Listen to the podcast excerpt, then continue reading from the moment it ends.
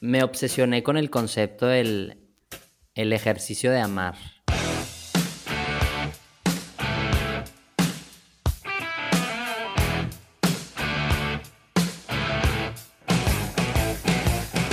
Hola, oigan, muchas gracias a todos por estar aquí. La verdad es que, bueno, ustedes que escuchan esto será porque me conocen o algo y, y se habrán dado cuenta de que hace rato que no publico nada al respecto con este podcast. La verdad es que han sido unos días pesados, finales, calificaciones, trabajo, posadas. Pero bueno, la verdad es que estoy muy emocionada por regresar y más porque el invitado de este podcast, de este episodio, es un amigo desde hace rato. Trabajé con él en su momento.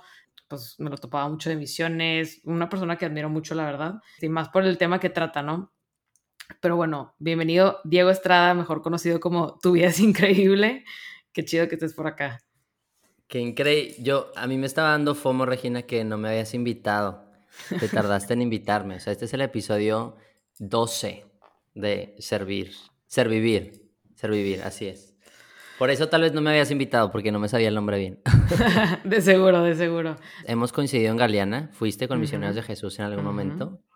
Trabajamos en Way, juntos, colegas. Increíble, mucho tiempo juntos. Em, en techo, también coincidimos en techo, ¿no? La verdad es que estuve muy poquito, pero...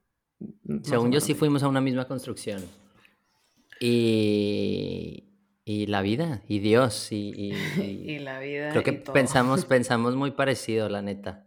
Sí, y, y, creo que de alguna forma, digo, no, no soy tú, pero buscamos ser el mismo estilo de vida, ¿no? Como que muy nosotros, ¿no? O sea, y, y qué rico y qué padre Digo qué rico porque ya sé que te encanta, este, pero qué padre, pues no sé, como que encontrar a otra persona que, que también intenta ser y encontrarse y, y contagiar y pues sí, pues servir, para eso estamos, ¿no? Servir. Oye, y creo que en algún momento sí te, te felicité hace como dos años, yo creo, por ser tú misma, ¿no? O sea, te decía, es que eres muy tú. Sí, sí me dijiste. yo de que, o sea, como que alguien te, te, echó un comentario de que, de que Regina, tipo, muy ella. Y yo, dime quién. claro que no me dijiste, ¿verdad? Pero me hiciste llegar el, el, comentario y que estabas de acuerdo. Y la verdad, como que yo ni siquiera me daba cuenta, honestamente. O sea, era algo que, que no veía tan palpable. Obviamente, ahorita ya tantas cosas de la vida que te das cuenta de que realmente estás siendo tú. Pero, pero gracias, me abriste la puerta, Diego. Sí, ya, por eso estás aquí, con este podcast increíble y rompiéndola. increíble como tú y es increíble. Así es. Oye, pues Diego, bueno, ya nos echamos una cotorreada densa. La verdad, yo te conozco, pues ya dijiste todo nuestro historial de amistad.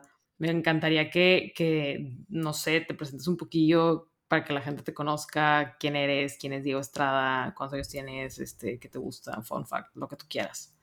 Ok, eh, pues me llamo Diego, me dicen Tubi, que poco a poco me están diciendo más Tubi, por tu vida es increíble, por este movimiento que he creado junto a otras personas y muchas personas sobre autenticidad, ¿no? Cómo identificar máscaras, espacios de vulnerabilidad, cómo mejorar la conexión con los demás, ¿no? Y darnos cuenta que estamos hechos para eso.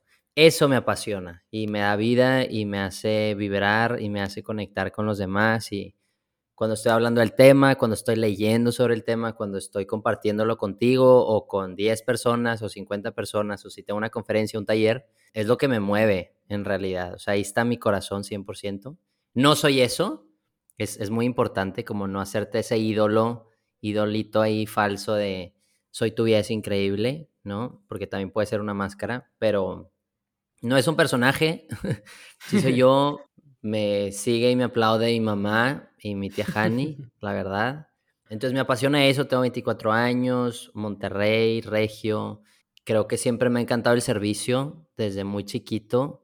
La vida y Dios me han dado la gracia de poder como, como darme cuenta de la necesidad de otros, porque a veces pasa, y lo hemos platicado tú y yo, de que hay raza que no se da cuenta de la necesidad de los demás y no sé por tú o no sé por qué yo o otras personas hemos tenido la oportunidad de sí darnos cuenta de la necesidad de los demás y dices, este PEX no está bien, ¿no? Qué injusto que yo tengo estas oportunidades, que estudié en esta universidad. Yo estudié comunicación en la UDEM, me gradué hace un año y, o mi trabajo, sueldo, oportunidades, el tiempo que le dedicamos a nuestro trabajo y otras personas le dedican más tiempo todo el día y les pagan mucho menos, ¿no? Como que, pues creo que por obra de la vida y, la verdad también me defino como un hombre sensible, entonces yo creo que por eso también me pude dar cuenta de la necesidad del mundo, ¿no? Y ya sea en grupos misioneros, en apostolados de, de visiteo, de voluntariados, ¿no? Con asociaciones con, de personas con alguna discapacidad, de niños con síndrome de Down, autismo o enfermedades terminales o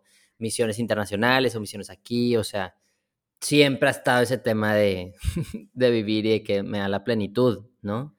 Pero creo que eso es lo que me apasiona. Últimamente, un fun fact, he estado viendo a un vato, me descansa mucho en, en YouTube, que e, es productor musical y hace análisis de álbums de música y de canciones y me apasiona. O sea, me apasiona escuchar la canción que está analizando, pero también como que todo el fondo que hay detrás es algo que me apasiona y me hace muy, muy yo, ¿no?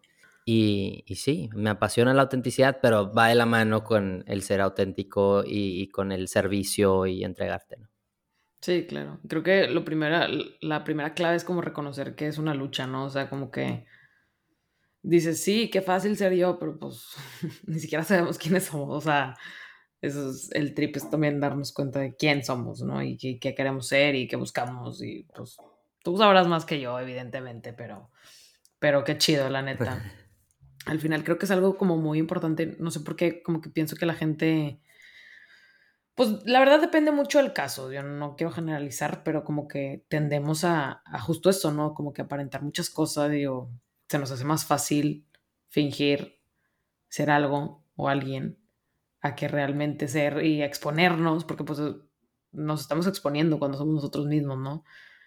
Y parte de esto, de, encontrarnos y, de saber quiénes somos y cómo somos y así, pues entra mucho también, a mi parecer, la, la parte del servicio, ¿no? Como que sí entender qué me gusta, cómo soy, si me enojo cuando no cierran la puerta de mi cuarto o si mm, X, si me gusta pisarle cuando está en amarillo el, semáforo o no, o mejor me freno, pero también en qué forma nos, o sea, nos hallamos este, más felices, ¿no? Más plenos, o sea, y creo que en esta parte, al menos aquí en Monterrey, que es, pues tendemos a ser muy trabajadores a veces, entra mucho la parte pues, de lo que estudias, en lo que te dedicas, en lo que trabajas.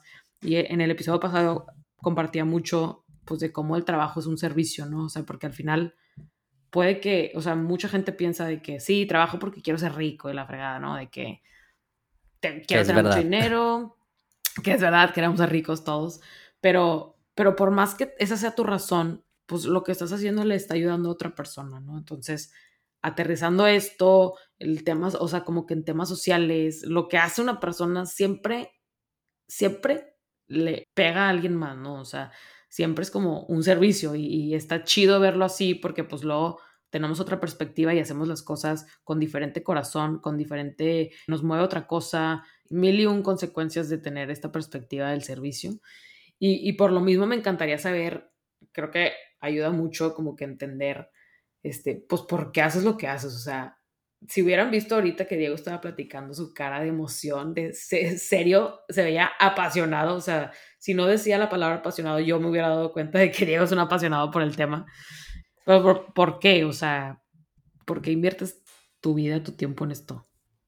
La verdad, porque le da como mucho sentido, y ya lo hemos repetido 80 veces la palabra sentido, pero yo experimenté y sigo experimentando. Ayer lo hice, ¿no? O, hoy en la mañana, ver que mis amigos hicieron algo y no ser incluido, ¿no? Y creo que lo he experimentado en toda mi vida. Y, no por ser un teto de que nunca tuve nada, amigos. Saludos a todos los tetos. Yo soy muy teto también.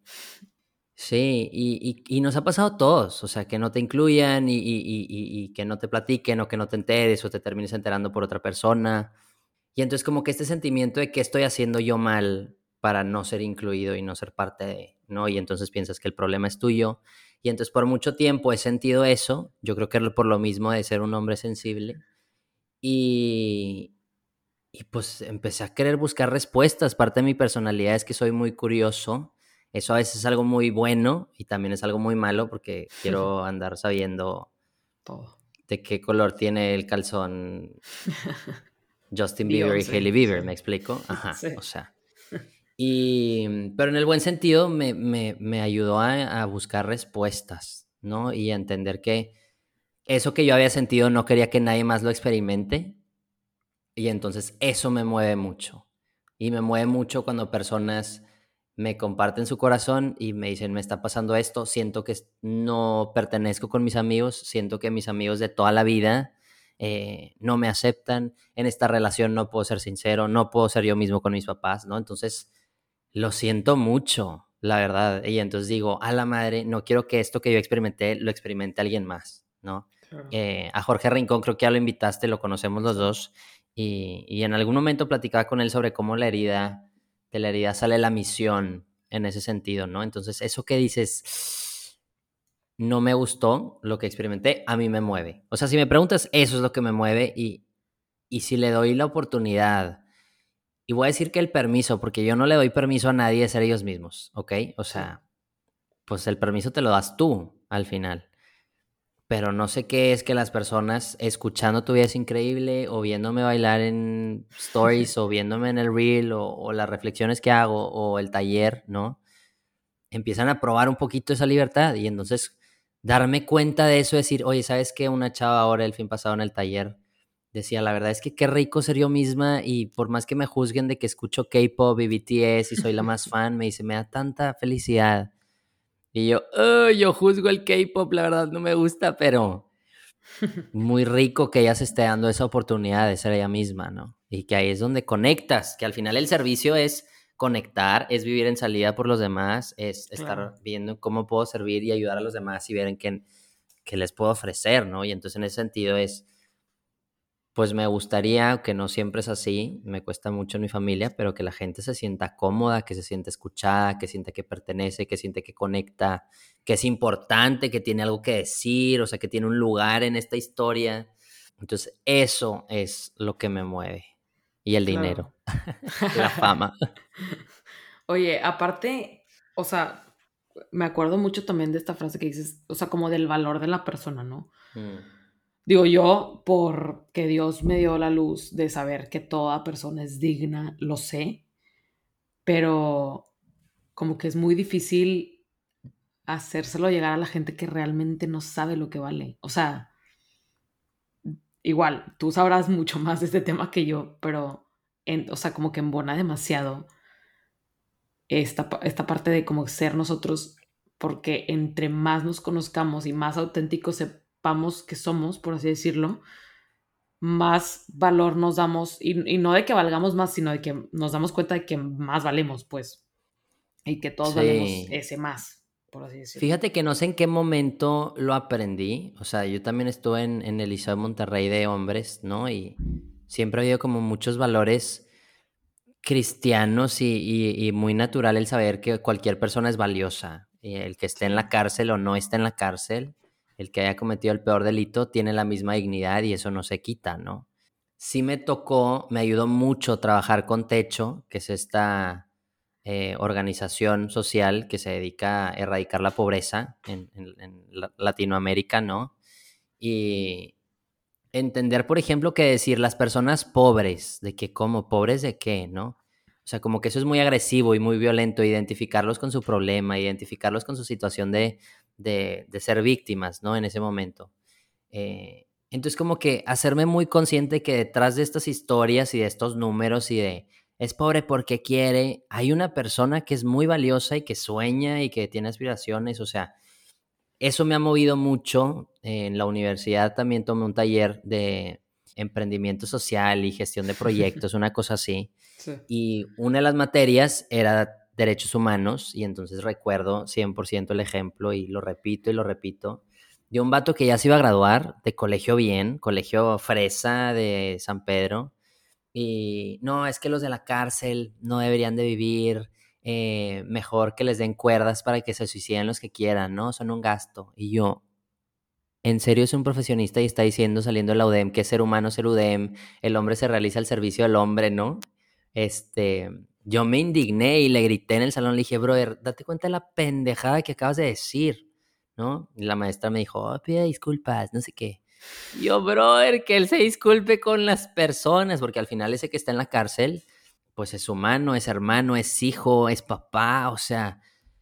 Y entonces eso me ha movido mucho toda mi vida y, como que gradualmente eh, también me, me, impresionó mucho, me decías, para servir no te tienes que ir a Calcuta, ¿no? Tuve la experiencia de estar ahí, pocas semanas, tampoco tanto, que parte de eso nace un poquito tu vida es increíble, de andar en crocs por la vida, pero fue por la experiencia que me dijeron que esos niños que nos perseguían cada mañana al apostolado, que iban casi creo que desnudos por la ciudad, eran igual de valiosos que yo, igual de amados y que tenían la misma dignidad y yo, ¿cómo? Pero si yo he estudiado esta carrera, si yo he hecho tanto, si yo he dado tanto, tengo que ser superior, ¿sabes? Y me dijeron, ¿no? Y yo, Berta, entonces recordarle eso a la gente, porque ya lo he escuchado, pero ya experimentarlo es, es, otro boleto, o sea, es...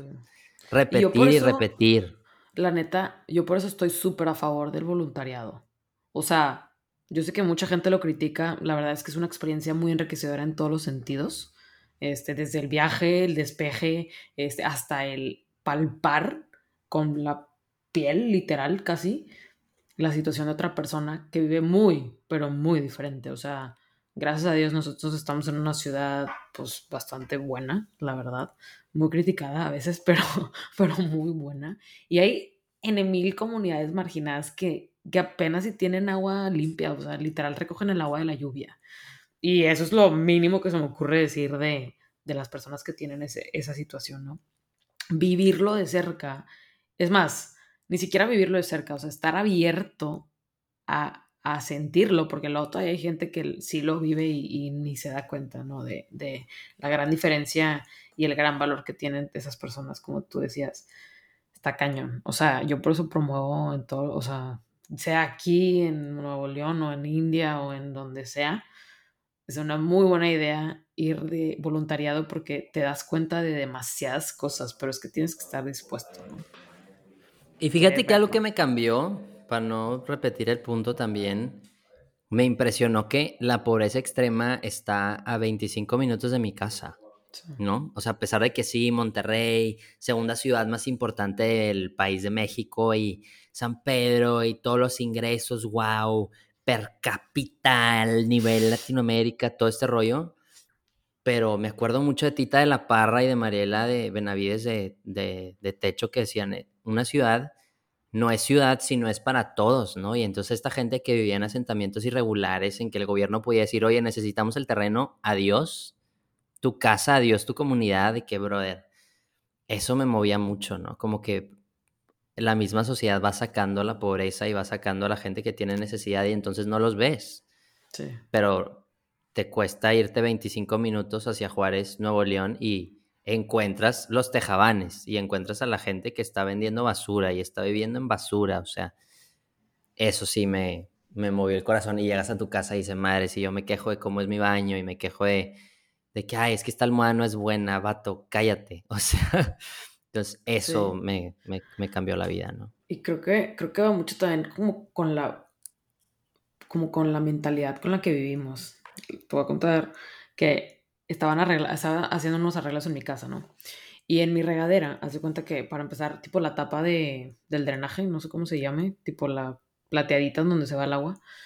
Uno, tipo, no estaba, no estaba atornillada. Y dos, si estaba toda tapada, no se iba el agua. X, pues yo lo reporté pues, para que me compren otra o algo. Claro que ya vinieron a arreglarlo. Me metí a bañar X un día Digo, todos los días me baño, pero es broma. Este, Ese día en específico me bañé. y, y, me di cuenta de que no, no había una tapa nueva. Más bien habían como juntado los hoyitos pues para que se pudiera ir el agua, ¿no? Y X ya la atornillaron. Como que fue una cachetada de, oye, es que no tengo por qué comprar otra si sirve, ¿sabes? De que yo sé que me pude haber ido un poquito con esta anécdota que literal fue que ayer. Pero qué cañón que como que no, no vemos más, o sea, para nosotros puede ser muy fácil como desechar cosas que, que no, no pueden ser desechadas y al final, digo, no quiero decir que yo tenía la mentalidad de desechar, de desechar personas, pero pasa mucho esto con las personas que no vemos, que son justo las comunidades marginadas, y por algo se llaman marginadas, ¿no? O sea, les dicen marginadas porque están al margen, o sea, qué cañón, ¿no? Y se me hace muy fuerte que hay personas, y he tenido conversaciones con ellos de, no, yo soy pro ayudar y voluntariado y yo no, y trato de ayudar y lo que sea. Pero, por ejemplo, el episodio pasado que hablabas del trabajo, pero en tu trabajo sí descartas personas y les avisas que las vas a correr el mismo día, por ejemplo. X contrató a alguien más. ¿Qué güey? O sea, ¿qué, qué, qué le estás transmitiendo a la raza como cultura organizacional de pues la verdad sí me importas, pero mientras me... Y entiendo que los trabajos son un intercambio, o sea, es un intercambio, yo te doy mi talento y tú me das eh, trabajo y dinero y lo que sea, pero hay maneras y hay formas y cómo es resultado, resultado, resultado, si no es dedicarle a la persona, o sea, tal vez sí serás muy pro voluntariado, pero ahí también estás marginando raza y estás dejando gente volando y los estás haciendo dudar de su valor, o sea, es toda una cultura que hay que luchar y poco a poco ir cambiando, ¿no?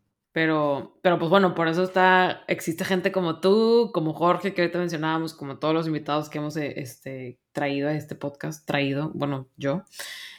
Pero, pero sí está cañón, la verdad.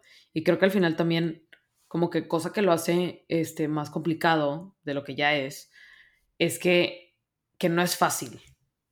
Punto. O sea, es complicado, ¿no? O sea, es, más bien, es difícil vivirlo, o sea, incluso sabiéndolo, al menos a mí, que sé poco, me cuesta a veces, neta, pues digo, no digo que trate mal a la gente, pero echarle más ganas a mi trato con la gente. O pensar un detalle más en, en mis amigas o en mi familia o en X persona que se me cruza en la calle, me cuesta dar, o sea, que pase un carro adelante de mí en la fila, tipo, digo, son cosas muy, muy tontas, pero como que incluso yo que promuevo que el servicio, como que sigue siendo difícil, ¿no? Y no sé, como que siento que es mm, muy interesante, pues saber qué es lo que haces al respecto, ¿no? Entonces, me encantaría que nos cuentes un poquito de cómo, o sea, cómo le haces tú para que siempre te salga. O sea, yo sé que es imposible porque no somos perfectos, gracias a Dios, pero ¿cómo le, o sea, ¿cómo le haces? ¿Cómo, cómo luchas tú contra, contra eso que a veces no, no nos quiere salir, por así decirlo? Mira, justo estoy buscando una frase. Em, yo siempre he dicho, bueno, me la bañé, siempre he dicho, que forzado. Em, me obsesioné con el concepto del el ejercicio de amar, ¿no? Porque el amor sí es un ejercicio y es el ejercicio más difícil y cansado del universo, porque es todos los días, ¿no? Sí.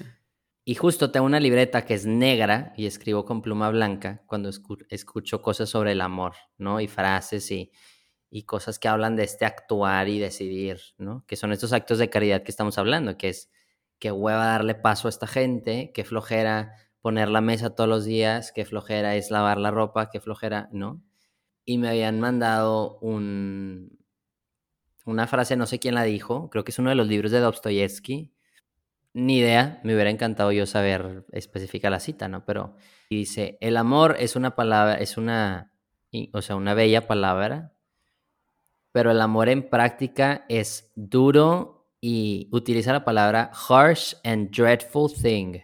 O sea, es cansado, es difícil, es incómodo, es algo que me cuesta, es algo que me puede generar ansiedad de, ay, qué flojera que ya viene mi hermana y entonces tengo que... Y entonces me encanta esa comparación, dice, a comparación de como lo vemos en los sueños del amor, de que, ay, el amor, wow. Y el, el amor es duro e incomoda. Y el dejarte ayudar por eso incomoda, porque dices, madre, estoy incomodando al otro también, ¿no? Em, pues yo creo que a mí lo que me mueve es hacerlo, o sea, saber qué es lo que los demás necesitan, eso es número uno, de que saber que lo estás haciendo por el bien de otra persona que quieres mucho. Creo que cuesta aún más cuando es un extraño y dices, ¿yo qué le tengo que deber a este vato? Em, aquí en Monterrey, pues obviamente está súper permeada la cultura de David Noel. No, no creo que él haya inventado el concepto, pero lo hizo popular con nosotros de la hipoteca social, ¿no? Y yo soy fiel creyente que le debemos a los demás yo le debo a la gente, o sea, le debo amor, le debo cariño, le debo oportunidades, le debo mi talento, o sea, ir por la vida diciendo yo no le debo nada al mundo, brother, vivimos en sociedad y el ser humano, si es auténtico, vive en comunidad, o sea, el, El humano que está solo no está siendo auténtico y, y va a caer en depresión y ansiedad y es lo peor, ¿no? Entonces, primero ese sentimiento de deberle a los demás y no, y no solo por vivir de cara a los demás, de que, ay, es que tengo que conectarme, a hablar con Regina, porque no, sino ver el sentido mayor de que esta conversación le puede servir a alguien. Y es una verdad que tengo que compartir y es una conversación que tenemos que tener, ¿no? También ayuda mucho ponerle como pues no sé, al final este ejercicio cuando uno se ejercita, ejercita, y es por eso digo lo del ejercicio del amor, y qué chistoso que, que me haces esta pregunta. Pues obviamente el servir a los demás y el amar cansa, ¿no? Y tenemos como que este deseo de entrega, porque obviamente es lo que nos hace feliz, y creo que la persona que ha estado en un servicio y ha estado en un voluntariado, y si no, vas tarde, o sea, ya hazlo, ¿no? Te vas a dar cuenta que te da mucha plenitud. Entonces, ese sentido de plenitud dices, madres, yo quiero más. Entonces, cuando te duele más es como ser the bigger person y decir, sabes qué, creo que no ser egoísta, pero me va a hacer muy feliz esto, ver feliz a la otra persona, ¿no? Y en este libro que quiero hacer del ejercicio de amar, no sé cuándo, ¿verdad? Pero al final estar amando condicionado, eh, a veces quedándote corto, a veces amando y, siendo rechazado, y es que le hice desayunar a mi familia y no les gustó, y es que hice este detalle y no se dieron cuenta, y es que al final nos está preparando para amar mejor y amar más libremente y completamente, y nos duele, sí, o sea, yo cuando hablo del amor en TikTok, por ejemplo, que salgo con cables y digo, aunque me hayan lastimado, hay que seguir amando, Madre Santa la cantidad de gente que está dolida y dice, no quiero ya no quiero, ya estoy cansado de amar y de servir porque no se me reconoció, porque no me dijeron, porque no me agradecieron. Y entonces eso me ayuda mucho, me ayuda mucho. Y también ser muy bueno de que a veces cuando nos quejamos de eso, que es que estoy sirviendo a los demás y nadie se da cuenta y no sé qué, brother, ¿cuánta gente no te ha servido y tú no les agradeciste? ¿no? O sea, sí, claro. Sí, hay que ser justo, sí, está bien y no pasa nada, ¿no? Sí. Sí, pero igual buscar como la rectitud de intención, o sea, porque al final, si servir es amar, el amor es un acto muy, pero yo creo que es el acto más desinteresado que puede existir en el mundo.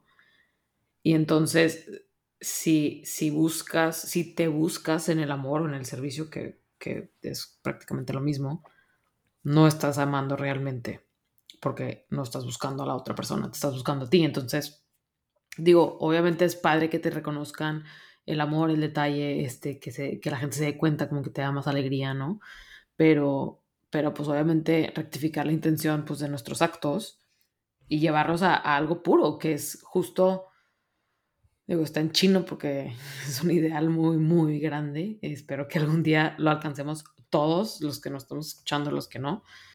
Pero esto, o sea, como que buscar la, o sea, el, la pureza en el amor. O sea, como que realmente sea un acto de amor. Y digo, es muy complicada la virtud. Yo, la verdad, no sé ni cómo explicarla. O sea, tiene demasiadas cosas, pero al final implica mucho, pues. O sea, porque buscar al otro y luego, pues no buscarte a ti. O sea, como que son muchas cosas que puede llegar a ser difícil como de, de darte cuenta en, tus actos, porque pues, no sé, vivimos al día, o sea, la verdad, vivimos una vida muy rápida en donde detenernos a pensar o a reflexionar es un lujo, literal. Pero esto, o sea, ya repetí mil veces la idea, pero literalmente hacer las acciones de amor puras. Y entonces eso es, eso es donde realmente estás siendo pues plenamente feliz, como tú decías ahorita, ¿no? Y auténtico. Y auténtico también. Pero sí le diría a la raza que no por eso, o sea, por falta de rectitud de intención, dejar de estar haciendo ese acto de amor. Sí, claro. Porque al final es lo que se va a ir purificando poco a poco, ¿no? Que yo me daba cuenta de eso, o sea, deja tú que he estado haciendo el bien, creo que es más grave, ¿no? O bueno, es menos grave eh, hacer el bien pensando en, en, en lo que tú haces o resintiéndote, ¿no? A no hacer el bien por el que dirán, por ejemplo? ¿Y qué van a pensar? ¿Y qué van a decir? Brother, ¿cuánto bien hemos dejado de hacer? Hay una pregunta de, de un examen que, que, hemos escuchado mucho tiempo tú y yo, Regina, y yo me traumé, o sea, el amor que he dejado de hacer, pues oye, demasiadas cosas. por miedo, flojera, desidia, eh, envidia, enojo, resentimiento, brother, y eso es muy grave. Entonces, yo no, o sea, no te desanimes a la persona que está escuchando esto, nosotros dos, de que no hay que desanimarnos. Si al principio pues sigue habiendo como mucho eh, estarnos buscando a nosotros y nuestra felicidad, poco a poco te vas a ir purificando y ya está. Y, es una lucha que tú tienes, Regina, y es una lucha que yo tengo, y es una lucha que me doy cuenta que estoy en mi casa y doblo la ropa y, y estoy de que, es que chin, porque yo soy el que dobla la ropa y, y ellos no saben. Pues bueno, de perdido sí hazlo, ya después la vida, Dios, la meditación, el ejercicio me ayudará a purificar, ¿no? Sí, claro. Y como, ajá, justo como dices, o sea, un ejercicio, pues empieza sin condición, ¿no? Digo, viéndolo ya en un tema muy físico, empieza sin condición y pues tienes que ejercitar el cuerpo, ¿no? Y ya vas, vas haciendo músculo, vas, vas, este, tonificando, no sé qué más se haga con el ejercicio, este, te vas soltando hormonas de felicidad, no, no sé, es broma. Pero, pero ajá, o sea, como que vas ejercitando la virtud, pues literal, o sea, alcanzando a, a, desarrollarla pues en lo más que se pueda, ¿no? Y poco a poco, como el ejercicio. Qué rico, sí, el ejercicio de amar. Siento que así se debe llamar el libro. ¿Qué dirías tú? Eh, ¿El ejercicio de amar o el ejercicio del amor? Pero me gusta el ejercicio de amar porque es un verbo de que amar, estoy amando, ¿sabes? Sí, sí, a mí también me gusta más. O sea, como que es más fácil identificarse que me voy a ejercitar en cómo yo amo, mm. ¿no? Sí, pero creo que primero voy a sacar el de el, libro de autenticidad y luego ya el del amor. bueno, aquí, aquí lo estaremos haciendo en un giveaway. sí, que de una vez. Dios nos va a donar uno. Me encanta platicar contigo, ya sabes. Te me acuerdo perfecto, hace como que tres, años era que empezaste el podcast en SoundCloud. Sí. Lo escuchábamos en la oficina ahí en Güey. ¿Te acuerdas que lo ponían en fuerte? o sea, en una bocina gorda, todos escuchándote. La, la verdad, qué chido que, que pues te estábamos apoyando since day one. Porque literal sí fue Day One, o sea, tu vida es increíble. Literal, nació. Me cambié el nombre tipo en agosto 2018 y yo ya estaba en Way en ese momento. y empecé con el podcast en noviembre y así. Exacto. 2018. La neta, y me ha ido bien, ¿no? Sí, ¿no? ¿Tú qué dirías? Ahí vamos. Yo, yo, o sea, me da mucho gusto verte crecer tanto porque, porque te vi bebé, o sea, ingale porque eres más grande que yo, pero literal te vi ni sabiendo cómo se usa Spotify, apenas agarrándole el gusto al color naranja, o de seguro siempre te gustó, pero atreviéndote a, pues a todo, o sea, a todo lo nuevo que, que antes tenías miedo, qué chido. Gracias. Y aparte me acordaste que, de hecho, el primer episodio en SoundCloud era Eres, eres valioso. Sí. Y qué rico, como que siempre ha sido ese tema para mí. O sea, antes Tal vez no era autenticidad aún, pero sí era estarle diciendo a la gente que es valiosa independientemente de cualquier cosa, ¿no? O sea, ahí está la clave del cambio del mundo, la neta. Pero, pero no, qué padre, la verdad. Y, y la verdad, yo podría estar aquí platicando horas y horas y horas, pero pues no tengo esas horas. Eh, pero no, la verdad, otra vez, muchas felicidades para empezar y me da de verdad mucho gusto que hayas aceptado aportas mucho y, qué chido que, la gente que me escucha, aunque sean cinco personas, mi familia literal y mis amigos, puedan escucharte y, y pues seguir en este camino de encuentro propio, ¿no? O sea, como que al final si todos estamos aquí es porque queremos encontrarnos, queremos aprender a servir, queremos conocernos, todo, ¿no? Entonces... Saludos a tu mamá, a la tía. A la tía Maru. pues nada, los invito a seguir a Diego, que está como at tu vida es increíble en Instagram. Pueden escuchar su podcast, se pueden inscribir a su taller en su momento cuando tenga otra fecha, que muy recomendado. Yo también ahí me expuse y, dije que... Sí, te, acuerdas. mucho ¿te acuerdas? Las gorras. Las gorras, sí. Me decía cosas de que son de niño y yo de que claro que no. Y bueno, cada vez se normaliza un poquito más ese asunto, pero, pero sí, me expuse. Me gustan mucho las gorras, by the way. Estoy vendiendo gorras por si alguien quiere.